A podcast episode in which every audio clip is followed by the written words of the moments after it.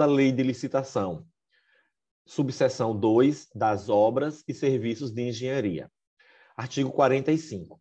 As licitações de obras e serviços de engenharia devem respeitar especialmente as normas relativas a 1. Um, disposição final ambientalmente adequada dos resíduos sólidos gerados pelas obras contratadas. 2. Mitigação por condicionantes e compensação ambiental, que serão definidas no procedimento de licenciamento ambiental. 3. Utilização de produtos, de equipamentos e de serviços que, comprovadamente, favoreçam a redução do consumo de energia e de recursos naturais. Quatro, avaliação de impacto de vizinhança na forma da legislação urbanística. Cinco, proteção do patrimônio histórico, cultural, arqueológico e imaterial, inclusive por meio de avaliação do impacto direto ou indireto causado pelas obras contratadas. E seis, acessibilidade para pessoas com deficiência ou com mobilidade reduzida. Artigo 46. Na execução indireta de obras e serviços de engenharia, são admitidos os seguintes regimes: 1. Um, empreitada por preço unitário. 2. Empreitada por preço global. 3. Empreitada integral. 4. Contratação por tarefa. 5. Contratação integrada. 6. Contratação semi-integrada, e sete, fornecimento e prestação de serviço associado. Ó, aqui é importante ressaltar a diferença entre a contratação integrada e a semi-integrada, que estão lá no artigo 6 incisos 20, é, 32 e 33, tá? Então, a contratação integrada é o regime de contratação de obras e serviços de engenharia em que o contratado é responsável por elaborar e desenvolver os projetos básico, e executivo.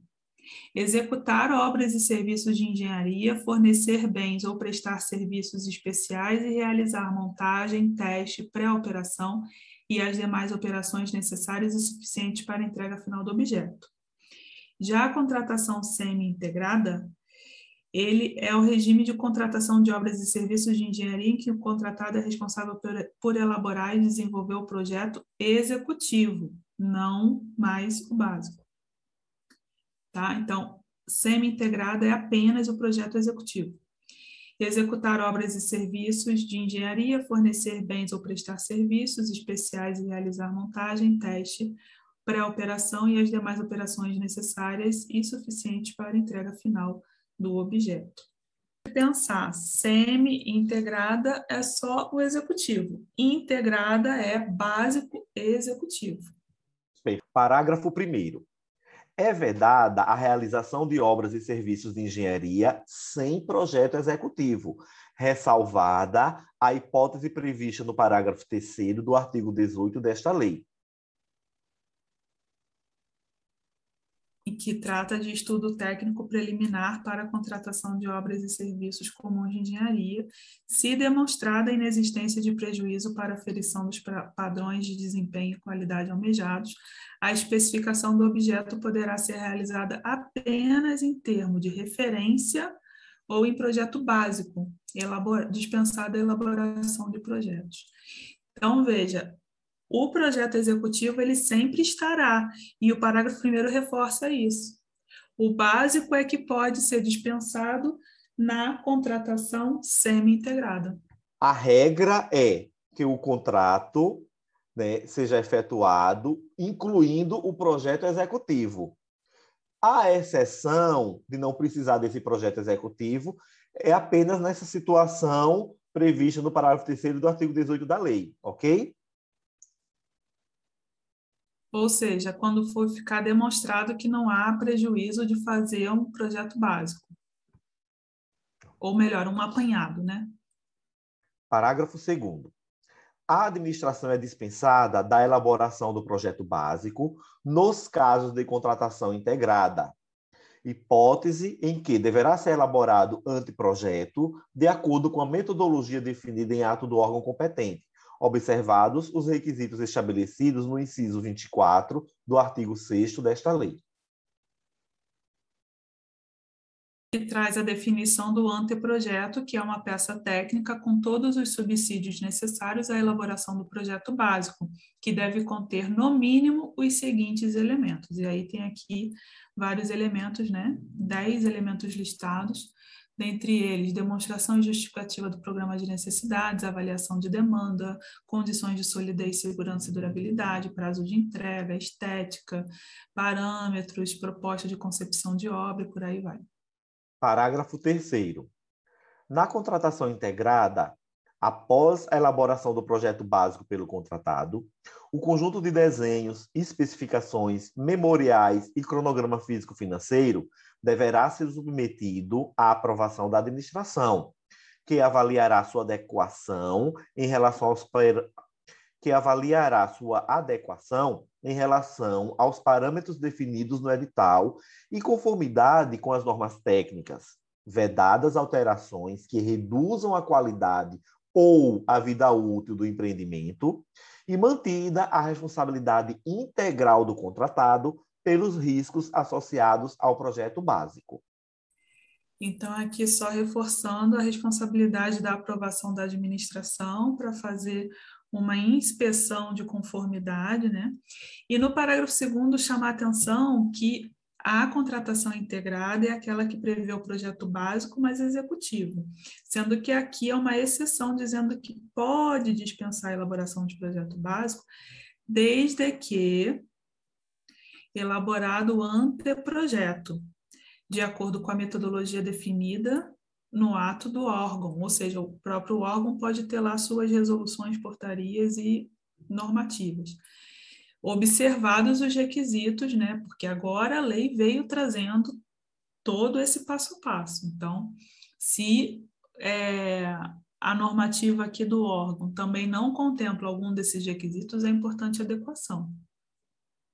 Mas se contempla e vem com outros requisitos, aí se observa essa resolução, essa portaria, essa instrução normativa específica do órgão. A regra na contratação integrada é o quê? O projeto, né? Projeto básico, mais a própria execução, que é o projeto executivo mais a execução. Agora, se a administração, por algum motivo, quiser dispensar a elaboração desse projeto básico, a lei até o permite, porém, desde que estabelecido outros requisitos, como você disse, requisitos estes que podem estar dentro de próprias normativas do órgão da administração. Não é simplesmente ela dizer que vai dispensar porque dispensou, ponto. Parágrafo 4 Nos regimes de contratação integrada e semi-integrada, o edital e o contrato, sempre que for o caso, deverão prever as providências necessárias para a efetivação de desapropriação autorizada pelo poder público, bem como o responsável por cada fase do procedimento expropriatório. Dois, a responsabilidade pelo pagamento das indenizações devidas. Três, a estimativa do valor a ser pago a título de indenização pelos bens expropriados, inclusive de custos correlatos.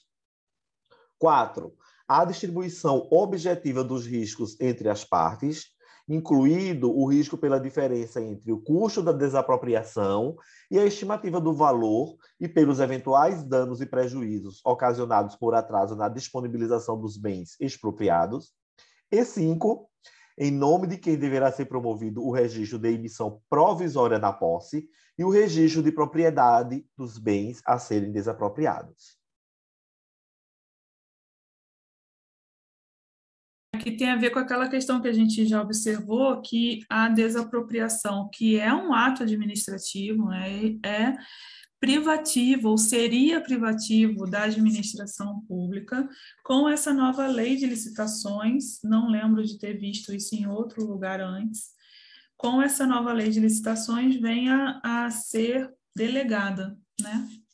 Então, a própria empresa, quando for oferecer os seus serviços e executá-los, né, vai cuidar desse processo de desapropriação, que como você falou da outra vez, acaba sendo melhor porque todo o processo de desapropriação pelo ente público acaba sendo muito burocrático. Então, pelo particular, pode desburocratizar. Né?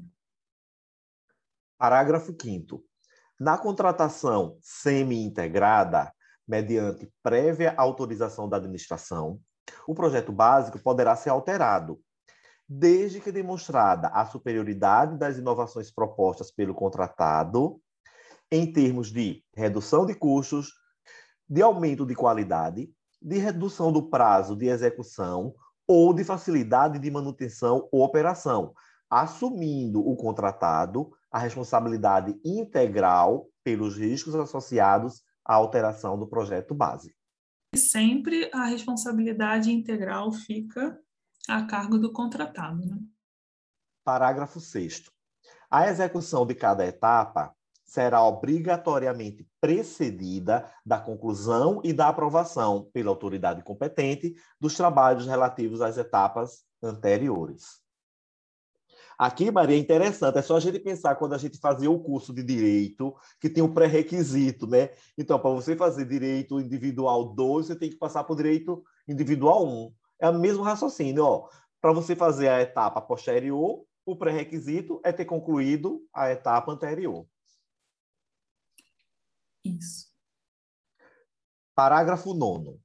Os regimes de execução a que se referem os incisos 2, 3, 4, 5 e 6 do caput deste artigo serão licitados por preço global e adotarão sistemática de medição e pagamento associada à execução de etapas do cronograma físico-financeiro vinculadas ao cumprimento de metas de resultado, vedada a adoção de sistemática de remuneração orientada por preços unitários ou referenciada pela execução de quantidades de itens unitários.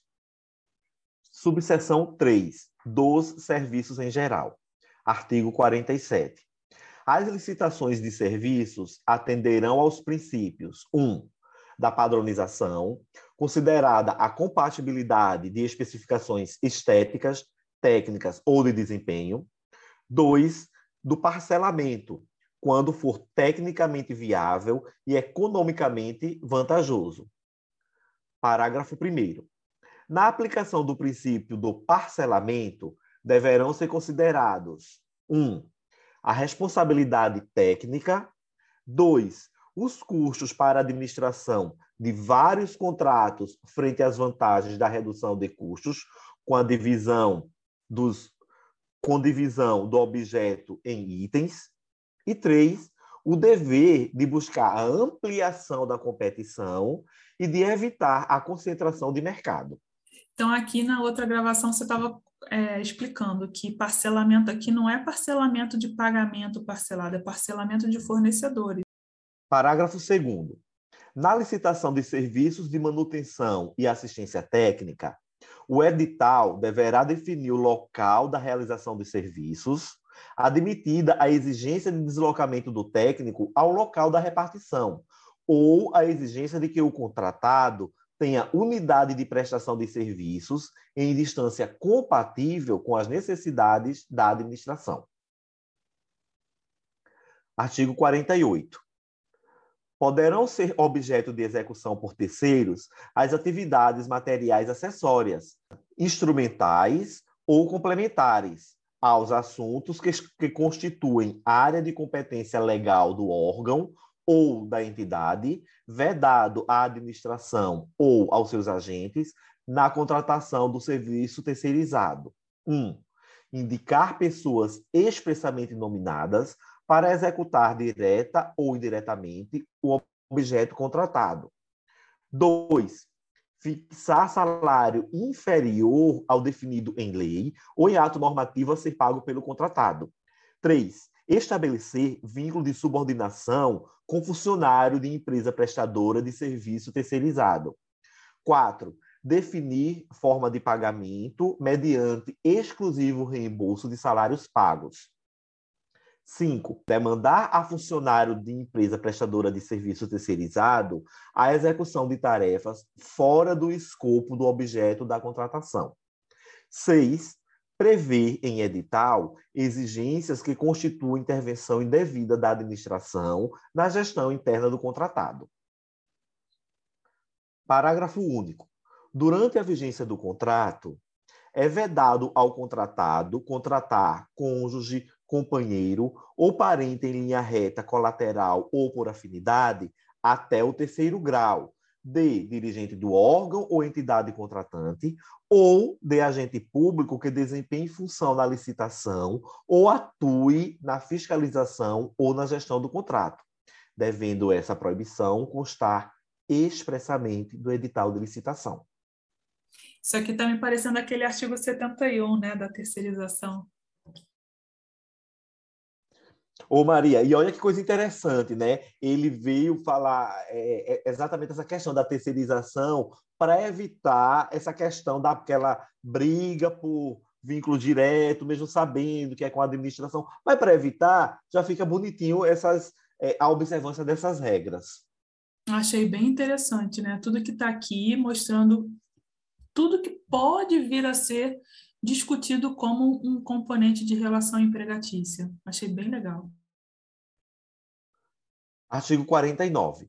A administração poderá, mediante justificativa expressa, contratar mais de uma empresa ou instituição para executar o mesmo serviço, desde que essa contratação não implique perda de economia de escala quando 1. Um, o objeto da contratação puder ser executado de forma concorrente e simultânea por mais de um contratado e a múltipla execução for conveniente para atender à administração. Parágrafo único. Na hipótese prevista no caput deste artigo, a administração deverá manter o controle individualizado da execução do objeto contratual relativamente a cada um dos contratados. Exatamente aquela questão do parcelamento. Lembra? Não é o parcelamento do pagamento, é o parcelamento da contratação. Artigo 50. Nas contratações de serviços em regime de dedicação exclusiva de mão de obra, o contratado deverá apresentar, quando solicitado pela administração, sob pena de multa, comprovação do cumprimento das obrigações trabalhistas e com o Fundo de Garantia do Tempo de Serviço, FGTS, em relação aos empregados diretamente envolvidos na execução do contrato, em especial quanto ao 1. Um, registro de ponto. 2. Recibo de pagamento de salários adicionais, horas extras, repouso semanal remunerado e 13º salário. 3. Comprovante do depósito do FGTS. 4. Recibo de concessão e pagamento de férias e do respectivo adicional. 5. Recibo de quitação das obrigações trabalhistas e previdenciárias dos empregados dispensados até a data da extinção do contrato. 6. Recibo de pagamento de vale transporte e vale alimentação na forma prevista em norma coletiva. É, isso aqui as empresas têm bastante resistência porque elas dizem que é difícil separar o que paga em relação a esse contrato. Porque geralmente quando faz o depósito do FGTS, faz de todo mundo, independente de quem está nessa obra ou quem está em outra. Mas realmente é importante para quem contrata, para quem terceiriza, por quê? Porque quem terceiriza pode ser chamado à responsabilidade, né? Tem que ter esses documentos. Então, isso realmente vira um ponto de divergência importante. E aí, pronto, quem quer licitar, quem quer participar de licitação, já sabe, tem que fazer um controle diferenciado para esses empregados. Agora, o CAPT fala, né? Quando é com regime de dedicação exclusiva de mão de obra. Na verdade, por precaução, seria bom em todos os casos, mas sendo regime de dedicação exclusiva, mais ainda. Porque a, se a administração não fizesse controle, como é que vai provar? Às vezes a pessoa foi uma vez na obra.